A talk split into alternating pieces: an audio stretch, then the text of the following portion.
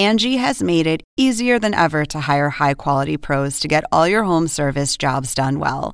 Just bring them your project online or with the Angie app, answer a few questions, and Angie will connect you with local pros who match your specific needs. Or book a service instantly at an upfront price. So join the millions of homeowners who use Angie to care for their homes and get your next home service job done well.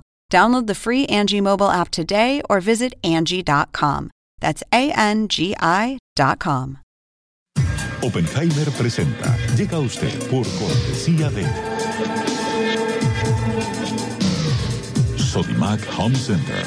Sueña, lo hacemos posible.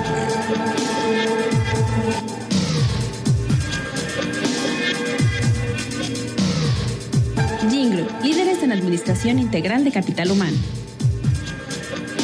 Estudia en Argentina. Carreras acreditadas internacionalmente. Residencia universitaria. Aranceles a tu alcance. UADE, una gran universidad. Arcos Dorados.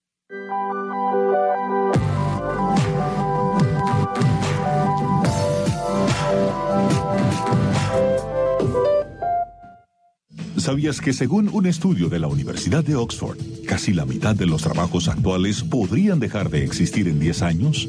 La inteligencia artificial llegó para quedarse. ¿Cómo te va a afectar la automatización? ¿Cuáles son los trabajos del futuro? Andrés Oppenheimer te lo cuenta en su nuevo libro, Sálvese quien pueda. Y no te quedes atrás. Encuéntralo en librerías.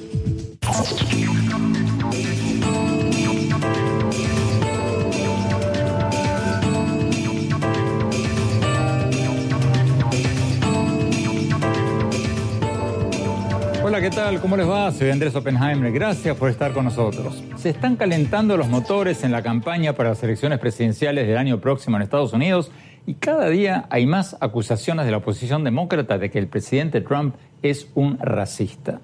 Las acusaciones no son nada nuevas. Arrancaron, muchos de ustedes recordarán, en junio del 2015, el día en que Trump anunció su primera campaña presidencial cuando bajaba la escalera mecánica allí en la Torre Trump en Nueva York y sugirió que la mayoría de los indocumentados mexicanos eran criminales y violadores.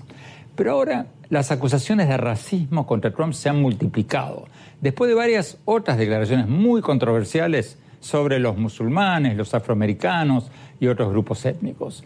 Y muchos críticos del presidente lo culpan de haber creado un clima de odio racial en Estados Unidos que está envalentonando a los asesinos raciales. Como por ejemplo el asesino que mató a 22 personas recientemente en El Paso, Texas, en la frontera, que había escrito en las redes sociales que Estados Unidos estaba sufriendo una invasión, entre comillas, es la palabra que usó, de mexicanos. Es la misma palabra que ha usado Trump en sus discursos para justificar sus políticas contra los indocumentados. El hecho es que según un estudio de la Liga Antidifamación, el número de asesinatos cometidos por supremacistas blancos en Estados Unidos se más que duplicó en el 2017, el primer año de Trump en la presidencia. ¿Es culpa del presidente o esa tendencia ya venía de antes y los críticos de Trump están malinterpretando sus palabras y acusándolo injustamente? Hoy vamos a analizar todo esto y mucho más con la única legisladora sudamericana en el Congreso de Estados Unidos, la representante demócrata de Florida, Debbie Mucarsel Powell. Ella vino a Estados Unidos de Ecuador a los 14 años y ganó su escaño en las elecciones de noviembre pasado. Es una de las legisladoras que acusó repetidamente a Trump de racista y una de las 132 representantes demócratas que piden el inicio de un trámite para iniciarle un juicio político a Trump. Lo que sí te puedo confirmar es que él ha usado palabras que han atacado a personas de color y lo ha hecho desde antes que lo eligieron presidente, atacando a mexicanos como criminales, eh, violadores, eh, miembros de, de gangs y ahora lo ha hecho con congresistas que están ahorita sirviendo y representando a sus comunidades. Vamos a ver lo que nos dijo la congresista en una entrevista hace pocas horas y luego lo vamos a discutir con Julio Martínez, activista de las campañas de Donald Trump ex coordinador regional de la campaña de Trump en el 2016 en el sur de la Florida y ex alcalde de la ciudad de Hialeah. Y desde Washington nos va a acompañar Leopoldo Martínez, miembro del Comité Nacional del Partido Demócrata y fundador del Centro para la Democracia y el Desarrollo de las Américas en Washington. Y más tarde en el programa vamos a cambiar de tema. Vamos a hablar con el doctor Ricardo Ernst, profesor de la Universidad de Georgetown y coautor de un nuevo libro sobre la globalización y la competitividad, que dice, contra todos los augurios, que la globalización está vivita y coleando y va a seguir creciendo. ¿Tú crees que, por ejemplo, por más nacionalista que sea Trump, ¿tú crees que en algún momento un iPhone va a estar hecho total y absolutamente en los Estados Unidos?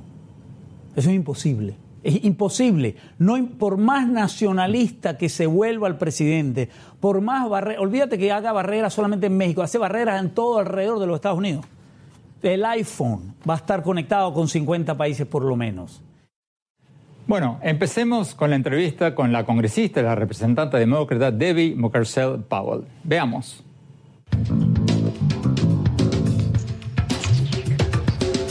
Congresista Debbie Mucarsel Powell, muchas gracias por estar con nosotros.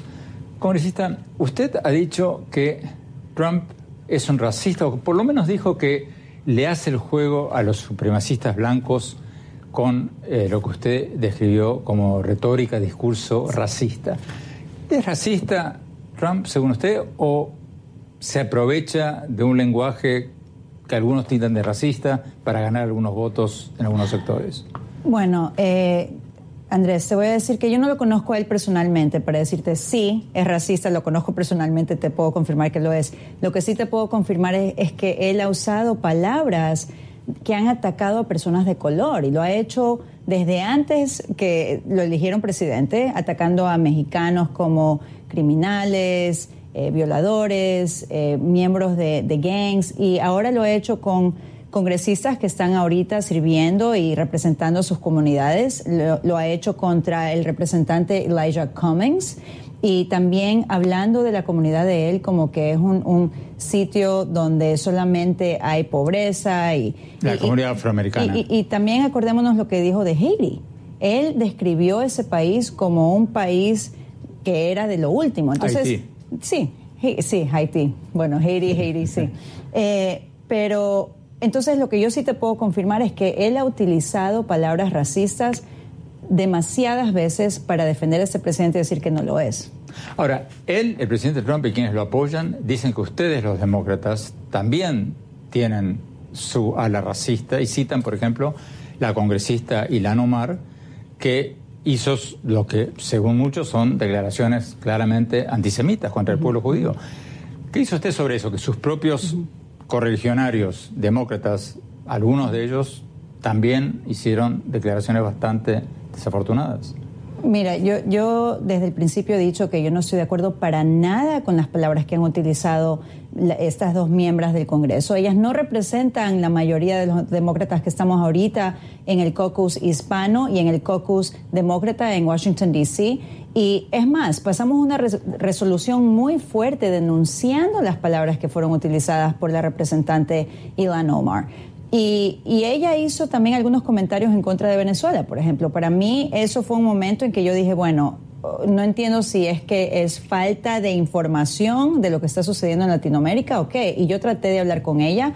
Nunca pude tener una reunión, eh, se la pedí un par de veces, pero lo que sí quiero asegurar al público que está escuchando es que los demócratas somos el partido que siempre hemos respetado los derechos humanos, eh, humanos hemos protegido a las personas que son más vulnerables que viven en este país y que en este momento lo que estamos viendo es un aumento de violencia de supremacía blanca contra comunidades de color.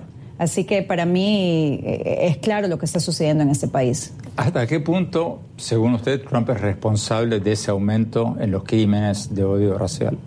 Bueno, si vamos y regresamos a lo que sucedió en Charlottesville cuando él dijo que los dos grupos eran eh, grupos respetables, yo no nunca en mi vida he oído un presidente eh, desde que yo he estado aquí en los Estados Unidos, desde que yo llegué a los 14 años, hablar del Ku Klux Klan o de la supremacía blanca como un grupo respetable. Entonces, eh, él tiene que medir sus palabras. Para ser justos, él dijo alguna gente en ambos lados eh, es buena o algo así. Alguna sí, gente. sí, bueno, es exactamente lo mismo. Como presidente tienes que demostrar liderazgo en este tema y denunciar cualquier acto de violencia contra comunidades de color. ¿Usted cree, congresista, de que este tema, el racismo, va a ser un tema clave en las elecciones del año próximo o va a ser un tema, digamos, de fondo, pero que nadie va a votar o dejar de votar? Por esto? Yo pienso que las palabras que ha utilizado este presidente, y porque ha atacado también a comunidades judías en este país, diciendo que si no votan por él, no van a ser leales. Y eso también es insinuando antisemitismo. Eh, pienso que sí va a ser parte de la decisión de muchas personas, especialmente de los hispanos y, de los latinos aquí en el estado de la Florida, pero pienso que la economía va a ser un factor importante también en las elecciones.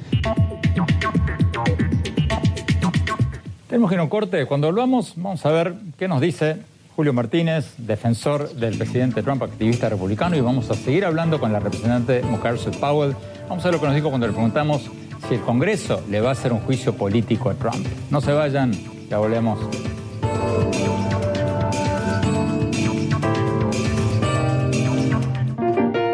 Sueña con ser el papá que tiene las herramientas para hacerlo todo. Busca, encuentra, compara. Descubre la que siempre habías querido. Ven a Sodimac Home Center y llévate una o llévatelas todas. Pruébalas, siéntelas. Compra las herramientas de un super papá sin que te supercueste. Y haz tus super proyectos. Encuentra más, ahorra más. Ven y haz más. Sodimac Home Center. Sueña, lo hacemos posible.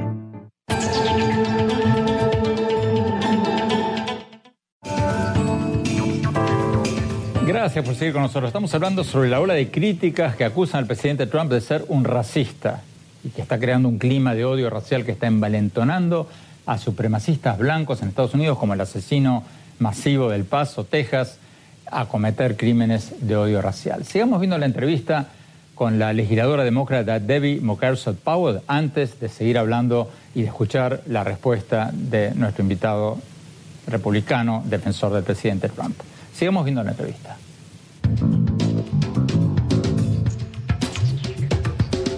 Congresista, usted se ha pronunciado públicamente a favor de un impeachment, un juicio político al presidente Trump. ¿Qué dice de quienes opinan, incluyendo a la propia lideresa de su partido en la Cámara de Representantes, Nancy Pelosi, de que eso le podría convenir a Trump? Mostrar a ustedes, a los demócratas, como el partido que solo quiere tumbarlo a él, que no hace ninguna propuesta concreta para mejorar el país, que, lo único que les interesa es eh, sacarlo del poder. ¿Qué dice el argumento de que sería contraproducente un juicio político de Trump y mucho más productivo enfocar el 100% de las energías del Partido Demócrata en ganarle las elecciones de noviembre del 2020? Mira, Andrés, cuando yo me postulé para el Congreso, yo quería luchar para reducir los costos de la medicina, para proteger nuestro medio ambiente, proteger nuestras comunidades de la violencia que estamos viendo con las armas de fuego y las masacres como en El Paso. Eh, pero siendo miembro del Comité Judicial, escuchando todas las audiencias que hemos tenido con expertos de lo que sucede cuando tenemos una persona que está abusando su poder, cuando hay corrupción, cuando hay obstrucción de justicia, leyendo el reporte que vimos del fiscal Mueller, para mí era importante eh, ser parte del grupo del Comité Judicial que quiere comenzar la investigación. Eso no quiere decir que vamos a mandar un voto a la Cámara Baja, pero tenemos que seguir las investigaciones. Nosotros hemos pasado más de 200 proyectos de ley para hacer exactamente lo que te acabo de mencionar, reducir los costos de medicina, eh, el chequeo de antecedentes para armas de fuego, y no está sucediendo nada en el Senado. Nosotros continuamos a trabajar. Controlado por los republicanos. Sí, sí, exacto, controlado por los republicanos en el Senado. Nosotros seguimos haciendo el trabajo más importante para nuestras comunidades, pero es nuestro deber tener la investigación y conducir esta investigación a un presidente que ha abusado su poder, donde hemos visto mucho, mucha evidencia donde él ha eh, violado ciertas normas y también violado la Constitución de cierta manera.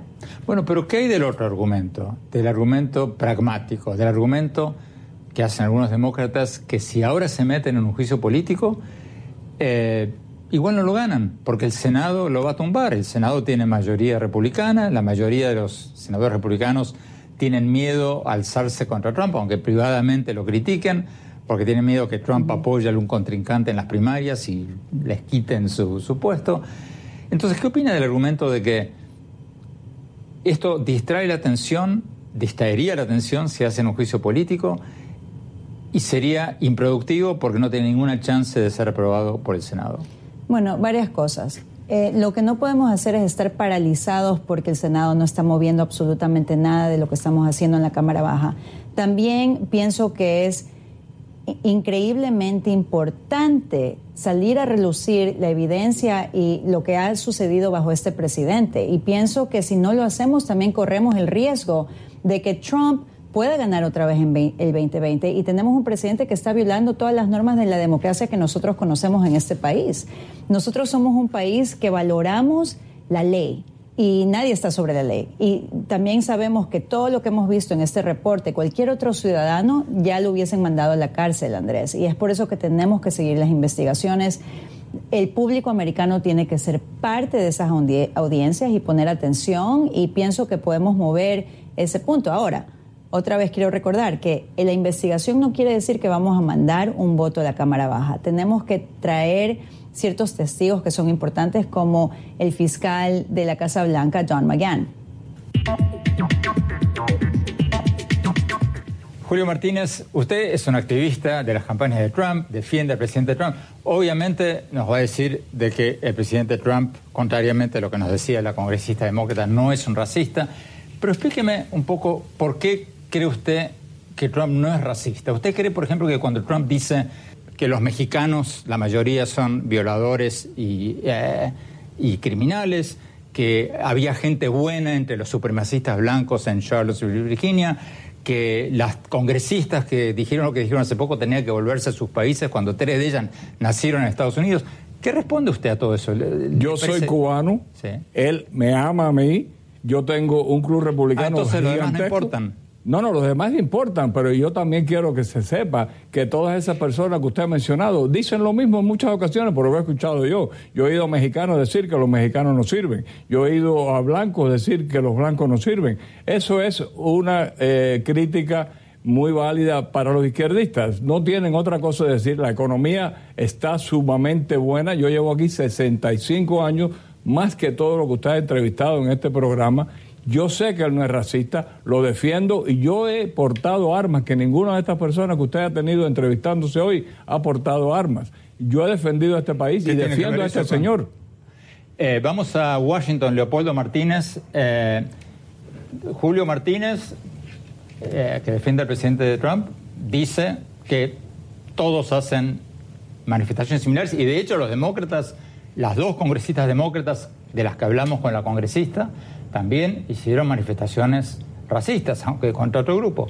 ¿Qué responde usted a todo esto? Andrés, muchas gracias por la oportunidad. Mira, es muy importante distinguir la opinión que pueda tener una o dos congresistas que son una expresión minoritaria dentro del Partido Demócrata con respecto a ciertos asuntos y lo que puede decir, hacer y, y significar el presidente de los Estados Unidos. Donald Trump es el presidente de los Estados Unidos, es la figura más emblemática, es el líder del Partido Republicano, eh, la, mayoría del Senado lo sigue fielmente, o sea, todo lo que haga, diga el presidente de los Estados Unidos es demasiado importante para compararlo con cualquier otra cosa. Tú eh, hiciste la referencia a Charlottesville.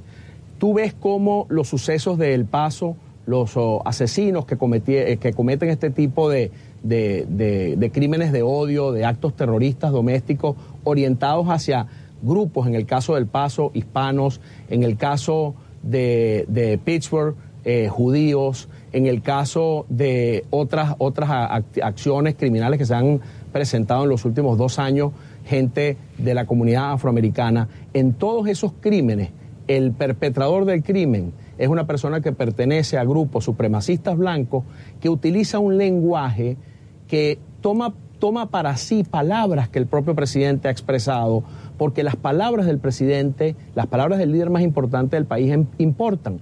Y si el presidente Trump no es racista, por lo menos sus palabras están empoderando al racismo en los Estados Unidos, le están haciendo sentirse cómodo. El Ku Klux Klan ya se quita las máscaras y declara sin esconder sus rostros en televisión, se siente amparado, se siente defendido, se siente empoderado y protegido por las palabras de Trump. Eso está Tenemos ocurriendo en los corte, Estados Unidos y es muy Martínez. lamentable. Después tenemos que ir a un corte, Leopoldo Martínez. Después vamos a volver a darle la palabra a Julio Martínez para que, para que le responda. Vamos a un corte rápido. Seguimos con nuestros invitados. No se vayan, ya volvemos.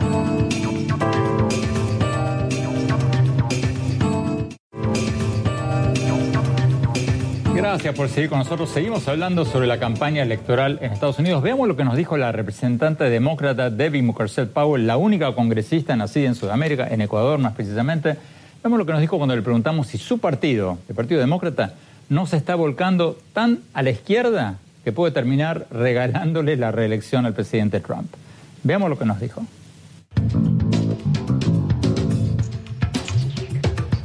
Congresista Debbie Mukasey Powell, ¿no están girando los demócratas su partido demasiado a la izquierda y dándole al presidente Trump una oportunidad de oro en las elecciones del año próximo de decir, estos son socialistas, estos quieren traer el comunismo? En otras palabras, permitirle hacer una campaña de miedo que le podría ayudar teóricamente a ser reelecto.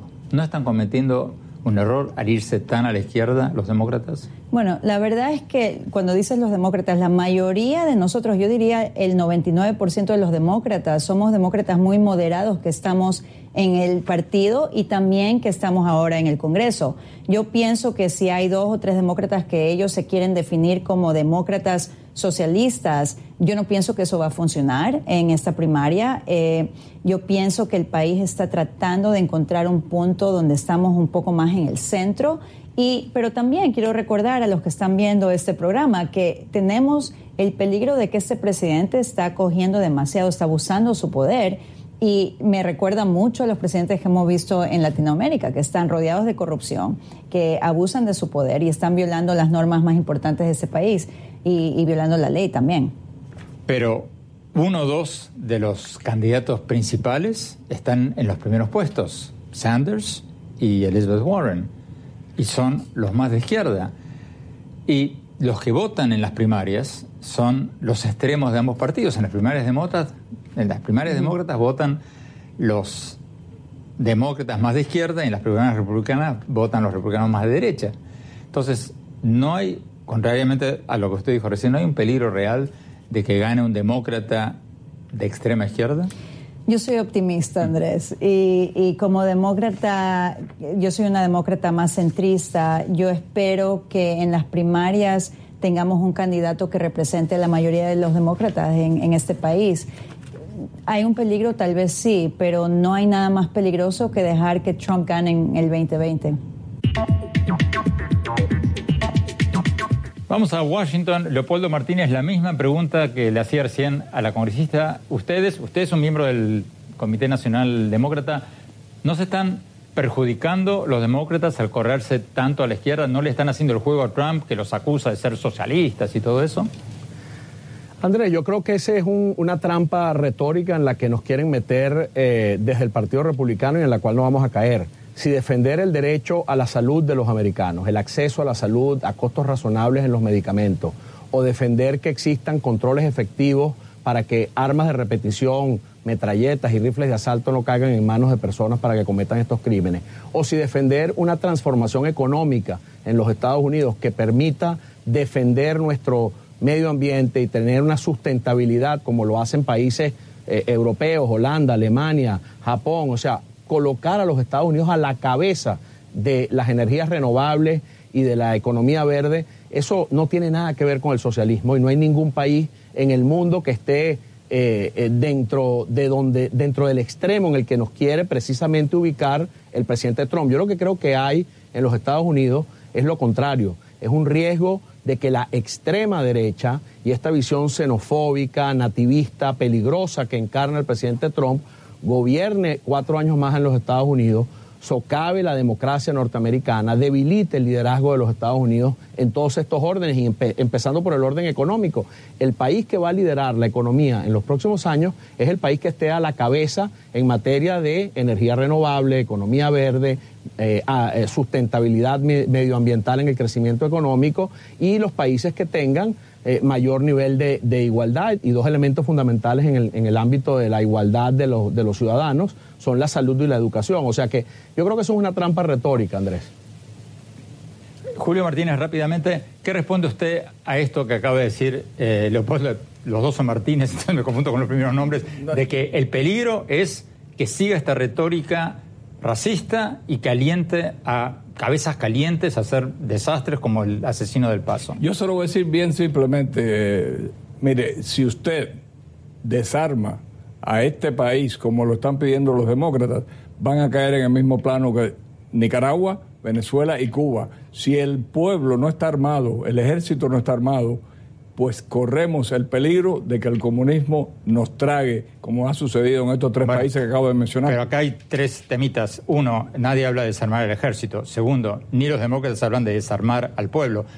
Es la Constitución de Estados Unidos, la segunda enmienda permite el uso de armas, pero no dice que uno tiene derecho a tener un bazooka o un tanque en su casa. Eh, y tercero, eh, los demócratas no hablan de comunismo. Este país es libre y es el líder del mundo porque estamos bien armados. Los, los, eh, eh, las personas que no están en el ejército tienen derecho por la segunda enmienda a tener armas. Y yo estoy de acuerdo con eso y siempre lo he estado y llevo 65 años en este país. Jamás, jamás he visto a una persona que tenga un tanque en su casa. Perdón, eh, en, la, en la, el asesinato masivo de Texas, el argumento que, hacen ustedes de que la gente armada puede prevenir un ataque con persona armada, Texas es el estado, uno de los estados con más armas en Estados Unidos. Y nadie pudo prevenir que este cabeza caliente, este loco, matara a 22 personas. Pero tenemos que ir a un corte, ya volvemos con usted en el próximo bloque. Tenemos que ir a un corte. Cuando hablamos, seguimos hablando sobre las elecciones, la campaña electoral en Estados Unidos y después vamos a hablar sobre la globalización. Este nuevo libro que dice que lejos de acabarse, va a aumentar mucho más. No se vayan, ya volvemos.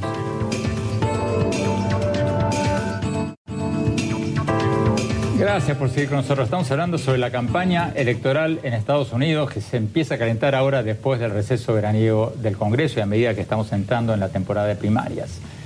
La campaña de Trump parece centrarse en dos mensajes principales, lo bien que está la economía y la necesidad de reducir la inmigración. Pero acaba la pregunta, si se viene una recesión el año próximo, como lo auguran algunos economistas, eh, Julio Martínez, defensor, activista del presidente Trump, si se pincha la economía, ¿no se pincha la campaña de Trump? Sí, pero yo quisiera eh, regresar un segundito, si usted me permite, a lo de las armas. ¿Por qué no se habla de todas las armas que Obama le envió a nuestros enemigos? Eso no se habla de parte de los demócratas. La economía en este país la controla el Banco Internacional eh, o Mundial. Y eso ¿Cómo, no es... cómo- cómo la economía de Estados Unidos la controla el Banco Mundial? Es la primera vez que escuché eso. Bueno, pues yo lo he escuchado en varias ocasiones. El porque... Banco Mundial, el World Bank, domina, controla la economía de Estados Unidos. No, del mundo entero, del mundo entero. Y ellos están planificando una recesión para que el señor Donald Trump no sea reelecto. Eso ha salido en toda la, en toda la prensa, lo mismo la prensa izquierda que la, la impre- la prensa derecha. Perdón, Julio Martínez. eh, yo no sé dónde ha sacado estas cosas, pero yo le sugiero que se informe un poquito porque es una de las cosas más disparatadas que en los 15 años de este programa he escuchado.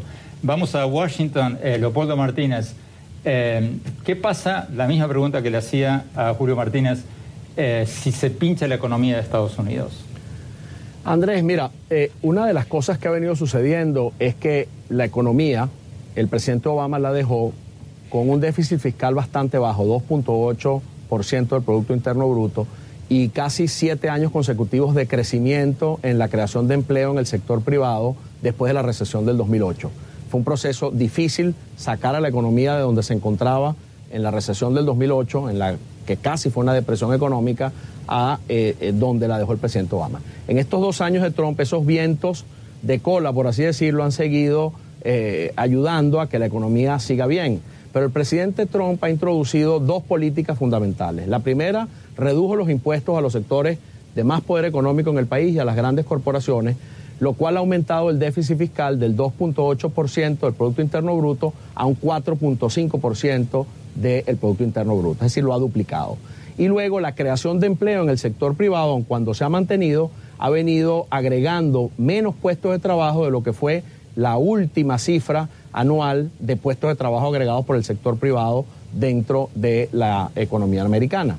La otra característica de, la política de Trump ha sido la guerra comercial con China. Y la guerra comercial con China está creando distorsiones. El presidente de Apple decía, el gran ganador de esta guerra comercial va a ser Samsung. Eh, los eh, productores agropecuarios, los, los, productores de quesos en Wisconsin pagan las consecuencias de la retaliación arancelaria que China ha ejercido sobre los quesos y otros productos agrícolas. Vamos a preguntarle lo mismo. Esa es la realidad. Julio Martínez, ¿esta guerra eh, comercial no está perjudicando la economía de Estados Unidos? Fíjese, como usted dice, yo lo que hablo son disparates. No, yo, lo que dijo, no, todo lo que dice, lo que dijo recién, pero adelante. No, mire, yo creo, basado en lo que yo conozco, que este país está en la mejor situación económica desde que yo vivo aquí, desde el año 1954. Es lo que yo veo y yo hablo con muchas personas. Tengo el club republicano más grande de los Estados Unidos y yo eh, dependo de lo que me dicen ellos y eso es lo que yo hablo. Concretamente, la guerra comercial con China no está perjudicando la economía de Estados Unidos. ¿Estos economistas que están vaticinando una recesión se están equivocando? Mire, la mayor parte de estos economistas son de la izquierda, de lo que yo conozco. Y yo creo que eso es lo que se está diciendo en la prensa, lo que le dicen fake news. Y yo no creo en lo que estoy escuchando en la prensa casi nunca. Muchísimas gracias, Julio Martínez. Muchísimas gracias, Leopoldo Martínez. Eh, vamos a un corte rápido y vamos a hablar con el profesor Ernst de la Universidad de Georgetown sobre su nuevo libro sobre la globalización. Muy interesante, no se vayan, ya volvemos.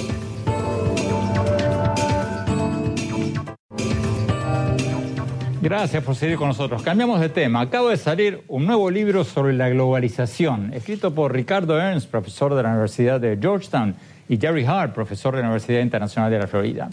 El libro llamado Globalización, Competitividad y Gobernabilidad, dice que a pesar del triunfo de Donald Trump en Estados Unidos y de otros nacionalistas económicos en Gran Bretaña, Brasil y muchos otros países, la globalización no solo no se va a detener, sino que va a seguir aumentando. Veamos lo que nos dijo Ernst hace pocas horas.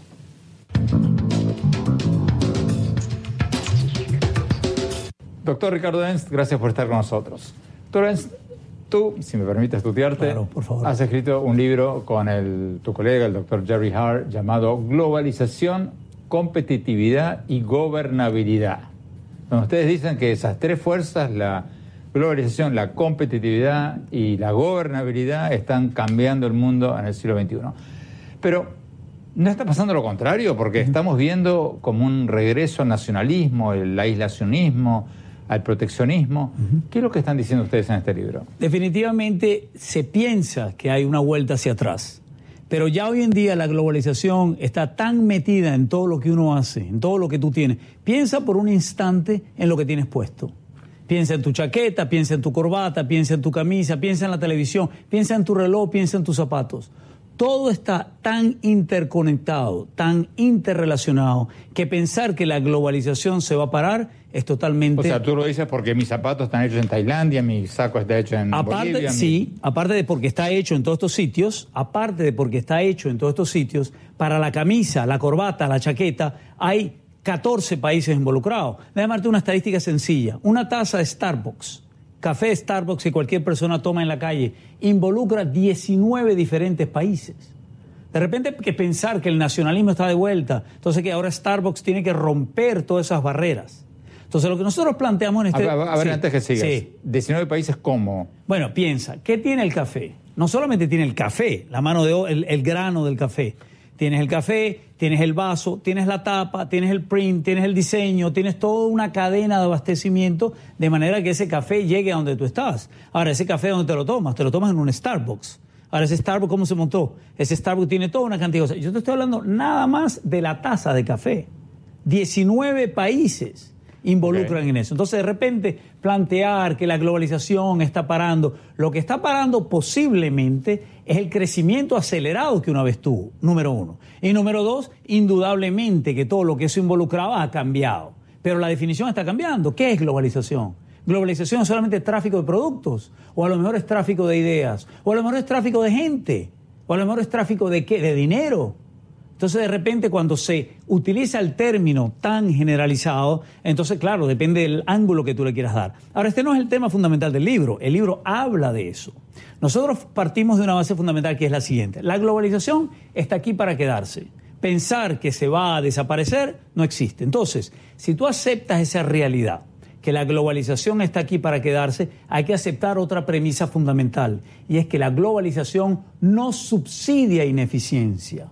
Tú no vas a comprar. A ver, a ver, a ver, Sí. vuelve. Sí. La globalización no subsidia ineficiencia. ¿Qué significa eso? Que tú, como argentino, peruano, chileno, boliviano, venezolano, no voy a comprar un producto sencillamente porque diga, bueno, yo soy venezolano, me siento identificado y entonces voy a comprar un producto venezolano. Porque de esa manera voy a ayudar a Voy a comprar el más Venezuela. barato y el yo voy a- mejor. el mejor. Claro. Yo voy a comprar el mejor producto al mejor precio y que mejor resuelva mis necesidades de ese momento. Entonces, ¿qué quiere decir? Que la globalización te ofrece toda una cantidad de oportunidades. Lo que tienen que hacer países, empresas y hasta individuos es tratar de entender ese juego y entender que como la globalización no subsidia ineficiencia, ¿cuál es mi respuesta? ¿Cuál es mi respuesta si entiendo que la globalización no subsidia ineficiencia? Ser competitivo. Porque al ser competitivo, yo objetivamente te estoy ofreciendo un producto independientemente de que si tú tienes un nacionalismo o no. Bueno, pero la realidad mundial es que estamos viendo con Trump en Estados Unidos, con Boris Johnson en Gran Bretaña, eh, con eh, López Obrador en México, con el triunfo en las primarias de Argentina eh, del kirchnerismo. Estamos viendo una vuelta al aislacionismo, al nacionalismo, lo contrario de lo que ustedes dicen va a ser la norma en el siglo XXI. Ahora, ¿tú crees que, por ejemplo, por más nacionalista que sea Trump, ¿tú crees que en algún momento un iPhone va a estar hecho total y absolutamente en los Estados Unidos? Eso es imposible. Es imposible. No, por más nacionalista que se vuelva el presidente, por más barreras, olvídate que haga barreras solamente en México, hace barreras en todo alrededor de los Estados Unidos. El iPhone va a estar conectado con 50 países por lo menos. Entonces, a eso es lo que vamos. Entonces, y las empresas son más inteligentes que eso. Mira tú, ¿qué ha hecho las empresas con esto nacionalismo? Vamos a tener una barrera comercial, un- una pelea con China. ¿Qué hacen las empresas? Algunas vienen a los Estados Unidos. Otras dicen, me voy a Vietnam, me voy a Laos. ¿Por qué? Porque el supply chain, las cadenas de abastecimiento, tienen una necesidad de optimización de todo el proceso productivo, valor agregado. ¿Dónde voy a los sitios de valor agregado que mayor me permitan a mí optimizar mi cadena de abastecimiento para finalmente llegar a ese cliente, ese consumidor que no está subsidiado por una ineficiencia, sino que está en la, a la búsqueda del mejor producto. Es ahí la necesidad de ser competitivo. Es ahí donde hay ciertos países que tienen las oportunidades importantes. El libro de ustedes trata de todo el mundo, pero ¿cuál sería el mensaje para los países latinoamericanos? Ok, eh, perfecto, gracias por la pregunta. El- el- la tercera variable del libro es la variable más importante, es la variable de la gobernabilidad. Tanto la globalización como la competitividad son lo que tradicionalmente los economistas llaman la mano invisible del mercado. Está eh, generado, empujado y mantenido fundamentalmente por consumo.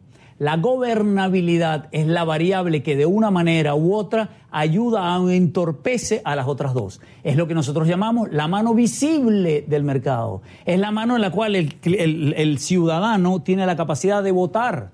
Al votar tienes la elección o el derecho, digamos, y yo diría la obligación de determinar cómo afecta a las otras dos. En América Latina, desafortunadamente, el péndulo de la gobernabilidad está volviéndose loco. Es un péndulo que sencillamente no encuentra su rumbo. Y eso es lo que de una u otra manera, yo que tradicionalmente soy el eterno optimista, me preocupa. Las elecciones de la Argentina me preocupan de manera importante. Fíjate qué cosa tan curiosa. Tienes México y Brasil, las dos economías más grandes de América Latina.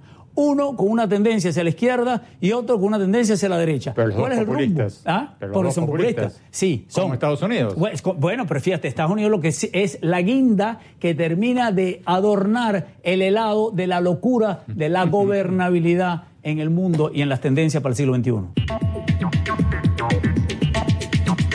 Fascinante. Si lo quieren escuchar de nuevo, se lo perdieron, vayan a mi blog andresopenheimer.com. Tenemos que ir a un corte. Cuando volvamos, mi opinión sobre los temas de los que hablamos hoy. No se vayan, ya volvemos.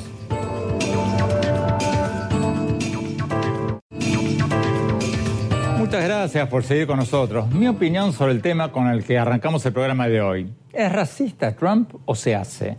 O como dice él, ni es ni se hace, sino que la prensa tergiversa constantemente lo que dice. Creo que las cosas que ha dicho Trump en estos últimos años, que ha seguido diciendo en las últimas semanas, hablan por sí solas. Y sugieren que cuanto menos Trump está cortejando a gente que alimenta resentimientos contra varios grupos raciales. Trump inició su campaña presidencial en junio del 2015 bajando las escaleras mecánicas, ¿se acuerdan? En la Torre Trump, en Nueva York, declarando que la mayoría de los indocumentados mexicanos traen crimen y drogas a Estados Unidos, que ellos son violadores. Como si los millones de indocumentados mexicanos fueran criminales y violadores. Ese fue el puntapié inicial de su campaña. Y desde ahí no ha parado. Uno de los ejes de su campaña y de su presidencia ha sido construir un muro en la frontera. En el 2017, después de que supremacistas blancos se enfrentaran con manifestantes antirracistas en Charlottesville, Virginia, Trump dijo que había, abro comillas, alguna gente muy buena, cierro comillas, en ambos bandos, sugiriendo que hay gente muy buena entre los supremacistas blancos. Y después, entre tantos otros comentarios parecidos, hace pocas semanas, Trump tuiteó que un grupo de legisladoras que incluye latinas, negras y musulmanas deberían volver a sus países natales, a pesar de que tres de las cuatro representantes a las que se refería nacieron en Estados Unidos. Eso de que regresen a sus países es una de las expresiones más comunes de quienes discriminan contra los inmigrantes. Y hace apenas unos pocos días, cuando se aproximaba el huracán Dorian a Puerto Rico, Trump arremetió una vez más contra Puerto Rico, como tantas otras veces, tuiteando que, abro comillas, Puerto Rico es uno de los lugares más corruptos del mundo, cierro comillas, y acusó a los políticos puertorriqueños de dilapidar el dinero que la isla recibió después de los huracanes anteriores. Pero lo cierto es que, como lo documentamos con cifras oficiales en el Miami Herald y varios otros medios el año pasado, Trump se negó a reconocer la cifra de más de 3.000 muertos en el huracán María en Puerto Rico y le dio muchísima más ayuda federal después de sus respectivos huracanes a Texas y a Florida que a Puerto Rico. Entonces, ¿está bien que un presidente haga todo este tipo de declaraciones? ¿Está bien que un presidente esté disparando veneno contra los mexicanos, los musulmanos, o diciendo que los judíos que no están con él son desleales a Israel?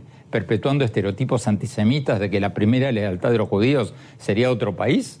¿Acaso un presidente no tendría que estar para unir a la gente, para celebrar la diversidad, la unidad, en lugar de estar sembrando cizañas de unos contra otros?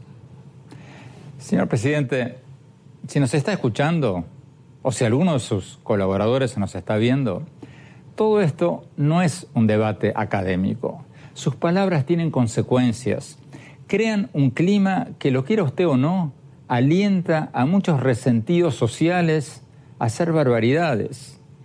El asesino del Paso, Texas, que mató a 22 personas, incluyendo 8 ciudadanos mexicanos hace poco, había escrito un manifiesto poco antes diciendo que había una supuesta invasión de mexicanos a Texas. O sea, estaba usando la misma palabra que usted usa en sus discursos, la palabra invasión, que Trump usted ha usado repetidamente en sus discursos para justificar sus políticas contra los inmigrantes. Entonces, hay que preguntarse si es una casualidad que según un estudio de la Liga Antidifamación, el número de asesinatos cometidos por supremacistas blancos en Estados Unidos se más que duplicó en el 2017. La historia dirá si este tipo de cosas que dice Trump son abiertamente racistas o no pero creo que están fuera de lugar y son claramente irresponsables. Un presidente tiene que fomentar la unidad, la tolerancia, la solidaridad. El que hace lo contrario no le hace ningún bien a sí mismo, ni a su país, ni al mundo. Bueno, se nos acabó el tiempo. Los invito a visitar mi blog en el sitio web andresopenheimer.com. Si se registran ahí, les vamos a mandar por email semanalmente mis columnas del Miami Herald y nuestros más recientes programas de CNN. Les recuerdo la dirección del blog, es andresopenheimer.com y también visítenme en mi página de Facebook, Andrés Oppenheimer, y en mi Twitter, arroba OppenheimerA, y ahora también en Instagram, en Andrés Oppenheimer Oficial. Gracias por habernos acompañado. Hasta la semana próxima. Oppenheimer presenta. Llega a usted por cortesía de... Sodimac Home Center. Sueña, lo hacemos posible.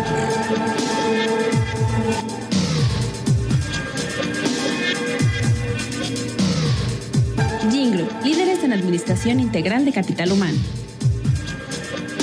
Estudia en Argentina. Carreras acreditadas internacionalmente. Residencia universitaria. Aranceles a tu alcance. UADE, una gran universidad.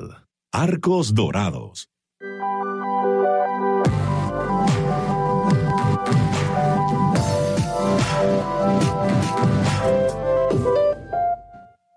¿Sabías que según un estudio de la Universidad de Oxford, casi la mitad de los trabajos actuales podrían dejar de existir en 10 años? La inteligencia artificial llegó para quedarse.